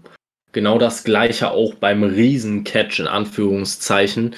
Es bringt mir grundsätzlich jetzt erstmal nichts, wenn zwei unbewegliche 300 Pfund Brocken sich gegenüberstehen, wenn die dann keine vernünftige Match-Storyline auf die Beine gestellt bekommen. Ähm, ja. Ja. Also ich würde jetzt auch dann mal so einwerfen, also keine Ahnung, ein Flip-Flop-Match, äh, also Flip-Flop-Wrestler par excellence eigentlich, der das aber extrem intelligent und gut macht, ist zum Beispiel Ray Phoenix. Ja. Und jemand, der so ganz klassisches, puristisches Catch-Wrestling fast macht, also natürlich nicht nur, aber schon eher in die Richtung geht, ist ein Walter. Der kann auch extrem gute Matches abliefern, ohne dass er einen einzigen Flip macht. Oder FTA. No Flips, ja. Just Fists. Ähm, das ist wirklich eine Sache. Ich, ich möchte gutes Wrestling. Ist dabei fast nebensächlich, ob es jetzt, äh, ich sag mal, eine Phoenix 630 Centen äh, dabei gezeigt wird oder ob die spektakulärste, äh, der spektakulärste Move eine Powerbomb ist. So, wenn das Match gut ist, ist das Match gut und dann geht das auch mit viel spektakulären Moves und ohne viele spektakuläre Moves. Ja, für mich, äh, für mich ist halt auch ein entscheidender Punkt einfach, dass es am Ende noch glaubwürdig ist. Also ich sag jetzt mal, bei vielen Indie-Spotfest sieht man dann halt einfach zu viele Highspots, die einfach keine Storyline oder kein, kein Storytelling mehr zulassen. Ähm, wo du dir dann am Ende einfach nur noch denkst, okay, der hat jetzt den dritten Moonsault in Folge gezeigt und der Typ kickt noch immer bei 1 aus, ne, dann wird es halt irgendwann auch unglaubwürdig. Genau da, also das ist halt hauptsächlich der Punkt bei mir. Ich möchte es, auch wenn ich weiß, dass es geskriptet ist, möchte ich noch immer die Illusion haben, dass es irgendwie echt sein könnte. Ein gutes Wrestling-Match lässt einen ja eigentlich vergessen, dass es geskriptet ist. Genau das ist es. Und da ist es mir dann halt wie, wirklich, wie gesagt, egal. Äh, bei vielen Zuschauern werde ich jetzt, oder Zuhörern und Zuhörerinnen werde ich jetzt ähm, schon ähm, wahrscheinlich so ein bisschen nach dem letzten Teil mit den größten Wrestling-Stars, die werden sich jetzt wahrscheinlich denken, hä, der hat mir doch vorhin erzählt, äh, alles, was unter 240, 250 Pfund ist, taugt nichts. Und jetzt erzählt er mir hier einen von Flippy Wrestling. Ähm, Nochmal, es geht nicht um mich, um meine Präferenz. Also bei mir ist ab einem Gewicht von, sag ich mal, 170 Pfund unter, unter 170 Pfund, da kann ich die Leute nicht mehr so richtig ernst nehmen. Da müssen sie sich wirklich Mühe geben. Aber alles darüber, alles, was halbwegs legitim ist, was, wo ich mir denken kann, okay, der kann echt in einem Kampf antreten und der macht sich nicht komplett darüber lustig, ne? Beispiel Orange Cassidy in vielen Fällen. Ähm, da kann ich komplett mit leben. Das ist nicht mein, mein Ding gewesen und das wollte ich vorhin mit dem Punkt auch nicht sagen. Ich habe da mehr auf die Mainstream-Fans äh, angesprochen. Aber ich, für meinen Teil, habe da eigentlich keine große Präferenz. Ich muss halt nur sagen, meistens gefällt mir das Wrestling besser, was mit weniger Highspots auskommt. Aber es gibt natürlich auch Ausnahmen. Du hast Ray Phoenix genannt. Ich gucke sau gerne Ray Phoenix Matches, auch wenn die voll sind mit Highspots, aber er schafft es, das darin unterzubringen. Es kommt halt einfach darauf an, wie gut ein Wrestler sein Handwerk beherrscht und äh, eher weniger darauf, was für einen genauen Stil er da verfolgt. Man muss den Stil halt einfach overbringen können. Außerdem mal unter uns, Kevin liebt Markus Stunt. Deshalb nennen wir ihn ja intern auch Kevin Stunt. Ich hasse dich. Ich weiß. Und das, und das ist okay. Oh. Ich werde diesen Spitznamen wohl nie los, oder? Nein, bedank dich bei der Alice. Danke dafür. Kevin Stunt. Kevin Stunt. Ja. Schon ein paar Fans mehr als Markus Stunt. Wahnsinn. Ach ja, ich würde dich gerne mal bei GCWs Backyard Show gegen Markus Stunt antreten sehen. Da wäre ich tatsächlich dabei. Er würde es, also ich meine, Joey Janella wurde auch berühmt dadurch, dass er sich von einem Dach gestürzt hat. Ja, aber ich will ja Markus Stunt nicht berühmt machen. Du kannst dich ja mit ihm, mit, also du kannst ihn ja und dich von einem Dach stürzen. Also du kontrolliert, er unkontrolliert. Mich also quasi mit ihm gemeinsam in den Tod stürzen. So ein Spanish Fly. Vor ihm zu bewahren. Ja, mit, na, mit einem Spanish Fly zum Beispiel. Für einen Spanish Fly bin ich nicht flippy genug, kann ich dir schon mal so sagen, wie es ist. Dann ein ja, Avalanche Samoan Drop. Ein Avalanche Samoan Drop. Ja, gut. Vorschläge hast du mit Sicherheit genug, wie ich mich umbringen kann. Da bin ich mir sicher. Na, also meine Todesursache wird höchstwahrscheinlich Sarkasmus im falschen Moment sein. ja, gut. uh, ja. Um dich mal zu zitieren, mach das mal bei Nick Gage, dann sieht das ganz, ganz schlecht aus für dich. Ja, bei Nick Gage schalte ich einfach die Klappe und feiere den Typen. Weil Nick Gage ist halt Nick Gage.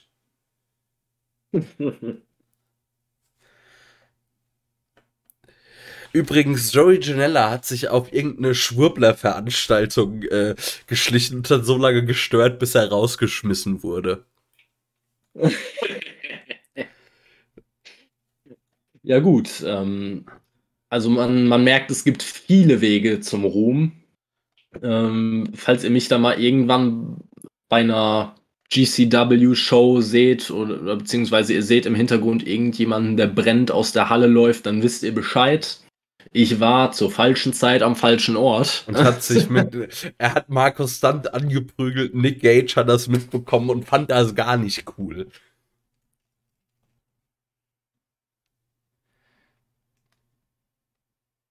Bist du noch da, Kevin? Ja, ja, ich bin noch da. Ich also. hatte gerade einen kurzen Aussetzer. Ich stelle mir gerade vor, wie Nick Gage sich einfach so so, dir so 18 Neonröhren auf dir zerberstet, weil du Markus Stunt irgendwie vermöbelt hast. Würde ja passen. Ich bin ja sowieso der Heel des Podcasts, von daher. Ah. ja. Proud würde es feiern, bin ich mir sicher. Gut. Ich würde sagen, damit haben wir es heute mal geschafft in boah, anderthalb Stunden. Das ist sehr, sehr, sehr, sehr, sehr, sehr gut. Und das bei fünf Themen. Ja. Das passiert, wenn AEW uns nicht irgendwie abfuckt, dann können wir da auch schnell sein. Ach ja. Also, liebe Hörer, heute mal eher eine kurze Nummer. Ein Quickie so gesehen. Oh Gott. Oh Gott. Ich lache dich jetzt in der peinlichen Stille. Ja, ich merk's. Aua. Gut. Ah. Kevin, verabschieden wir uns, bevor wir uns hier um Kopf und Kragen reden. Ich würde auch, ich würde es auch mal sagen, wir haben uns, glaube ich, schon bei einigen Themen ein bisschen zu sehr in Rage geredet. Deswegen ähm, lassen wir die Leute einfach mit ein paar ein bisschen verstörenden äh, Eindrücken, gerade auch mit deinem, mit deiner Quickie-Bemerkung, äh, alle Leute, die sich da äh, beschweren wollen, alle Leute, die das absolut nicht in Ordnung finden, bitte hatet Keanu, ich krieg genug Hate ab. Von daher. Du kriegst gar keinen Hate ab, du kriegst nur, hast nur einen Spitznamen bekommen bekommen. Ich nehme das sehr persönlich. ja, du hast dich, du, du warst halt so leicht zu provozieren.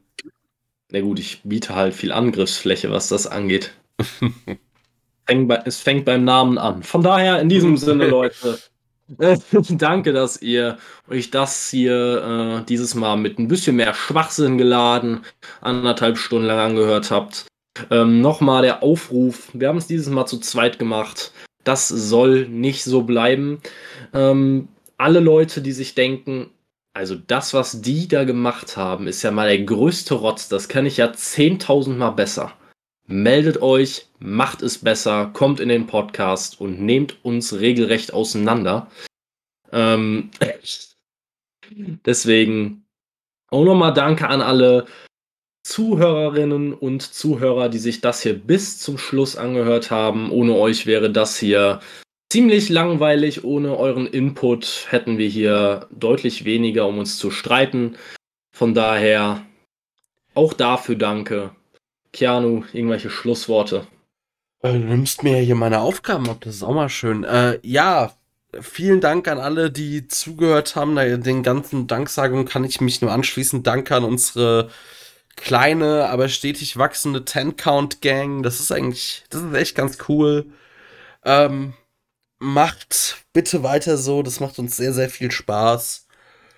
Und in diesem Sinne verabschieden wir euch und melden uns dann, ja, mit der regulären Folge, ich vermute mal Sonntag oder Montag irgendwie zurück. Da muss man nochmal gucken. Und danach geht's ja endlich wieder in den regulären Betrieb mit AEW Mittwochs. Das wird dann alles ein bisschen entspannter wieder, hoffe ich. Und in diesem Sinne, liebe Hörer, macht es gut. Habt ein schönes Wochenende. Genießt das, keine Ahnung, ich weiß nicht, ob überall in Deutschland Regenwetter sein soll. Was interessiert mich der Rest von Deutschland? Egal. Macht es gut.